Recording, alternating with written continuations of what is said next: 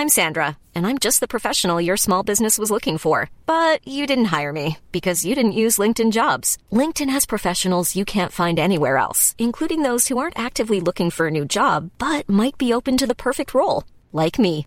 In a given month, over 70% of LinkedIn users don't visit other leading job sites. So if you're not looking on LinkedIn, you'll miss out on great candidates like Sandra. Start hiring professionals like a professional. Post your free job on linkedin.com/people today.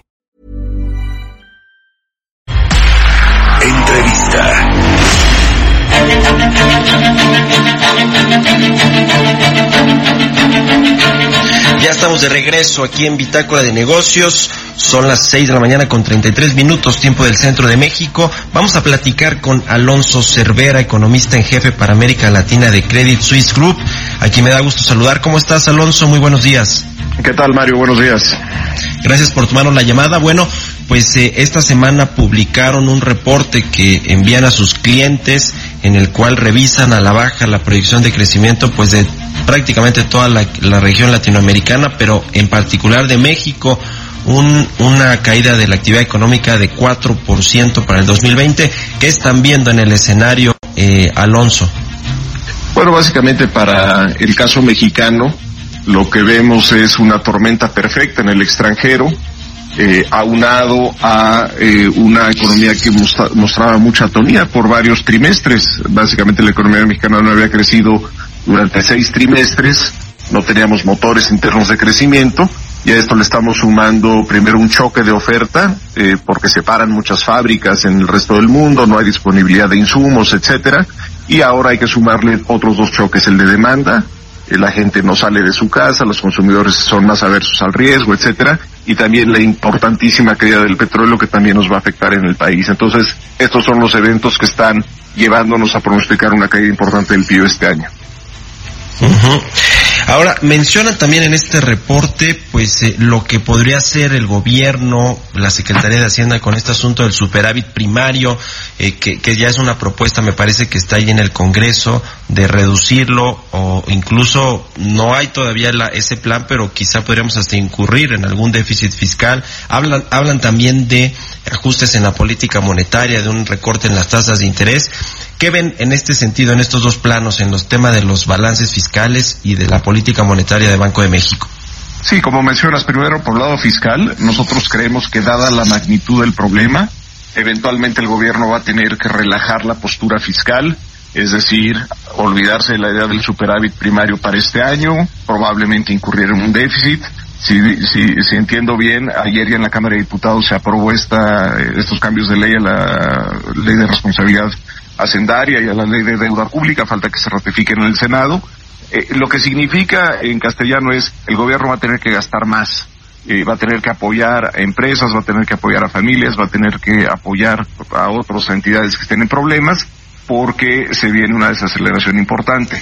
Por el lado de la política monetaria, también lo que estamos viendo es eh, que el Banco de México eventualmente va a tener que bajar las tasas de interés, dejar de premiar este llamado carry trade, que la gente viene aquí, se estaciona, cobra tasas altas durante un tiempo y luego se va a las primeras de cambio. Yo creo que es momento de que el Banco eh, de México también eh, ajuste de forma importante a la baja las tasas de interés, a pesar de que ello pueda llevar a un eh, ajuste adicional en el tipo de cambio. Son las dos cosas que vemos en lo fiscal y monetario. ¿Tú crees que se ha tardado en reaccionar México frente a esta eh, crisis financiera o de los mercados que, bueno, pues obviamente se está traduciendo o se va a traducir inexorablemente en una crisis económica? El gobierno mexicano se ha tardado en reaccionar porque en Estados Unidos, en Europa y en otros países, pues vemos eh, pues esta, esta intervención de los bancos centrales, vemos este llamado helicóptero del dinero que es salir a regalar dinero o dar dinero pues a la, a la gente para que lo, para que la actividad económica no se frene. En México lo que hemos hecho pues son estas coberturas cambiarias, poner a disposición de, de los interesados eh, eh, ciertas cantidades de dólares, eh, se han hecho estas permutas de bonos o estas recompras de bonos, en fin, pero no hay todavía una, un anuncio eh, masivo, digamos un anuncio importante en cómo eh, pues hacer políticas contracíclicas. ¿Crees que se ha tardado, Alonso, el gobierno mexicano? Bueno, yo creo que en la convención Macaria sí Hacienda abordó algunos de los temas eh, para tratar de contrarrestar el efecto. Lo que yo esperaría eh, es que las autoridades anuncien medidas más contundentes en los próximos días, eh, tanto en el plano fiscal eh, y que también las autoridades hacendarias eh, y el Banco de México sigan afinando los mecanismos de intervención para asegurarse que los eh, instrumentos que están usando en realidad sean efectivos. Entonces, eh, por ese lado yo sí veo más anuncios en, en los próximos días y esperemos que también eh, por el lado de alertas a la población, eh, directrices, lineamientos sobre qué hacer, qué no hacer, sean más estrictos porque este virus es, es muy contaminante y eh, si no tomamos medidas y no hay conciencia en la población, vamos a tener un problema importante en nuestras manos. Las coberturas cambiarias, precisamente que ha anunciado la Comisión de Cambios que integra Hacienda y Banco de México, ¿cómo las has visto? Porque sí han tenido cierta demanda, pero tampoco se han volcado los inversionistas a, tomarlas eh, a los precios que, que se han puesto a, disponibilidad del mercado. ¿Qué, qué, qué opinión tienes de esto? Y también el tema de, de, el presidente dijo que tenemos reservas internacionales que nos ayudarán ante una eventual crisis.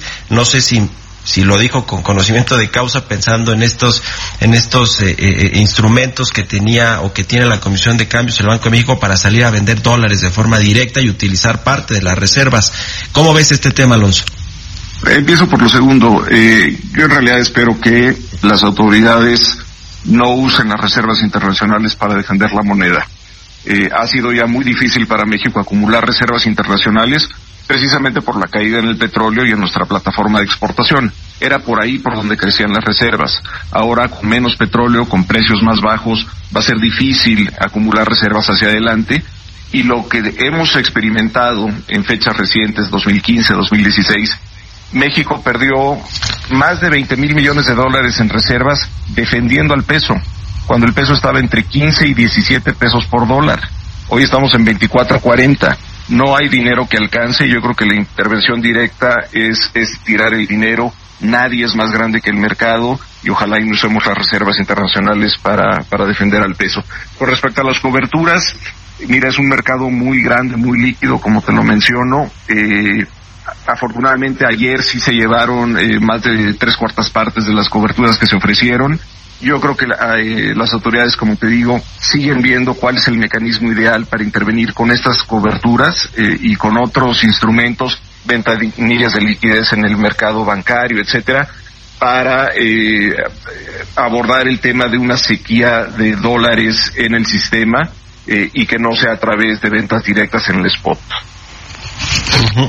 De todos los indicadores negativos que hemos eh, conocido en estos o que hemos tenido en estos días recientes, Alonso, ¿cuál te preocupa más? ¿El precio del petróleo que está por ahí, en, el, de la mezcla mexicana de 13, 14 dólares por barril, el desplome de, los mercados bursátiles de muchas empresas, en lo particular aerolíneas, eh, grupos aeroportuarios, etcétera, golpes muy fuertes en el precio de sus acciones, o el tema del tipo de cambio que también pues se ha disparado a niveles históricos. De estos tres, ¿cuál dirías tú que es el más preocupante para, para la estabilidad económica de México? Eh, mira, yo creo que el, el, tipo de cambio no sería el más importante, simplemente el tipo de cambio está re reaccionando a un ajuste, a un choque real de demanda, de oferta de petróleos. El tipo de cambio es lo que se tiene que ajustar en momentos como este. El problema del petróleo sí, sí me preocupa. Eh, hoy el petróleo en México está eh, muy cerca del nivel de cuál es el costo para producir petróleo en México. Entonces, si ya el sector energético estaba emproblemado, con el desplome del petróleo va a estar más emproblemado.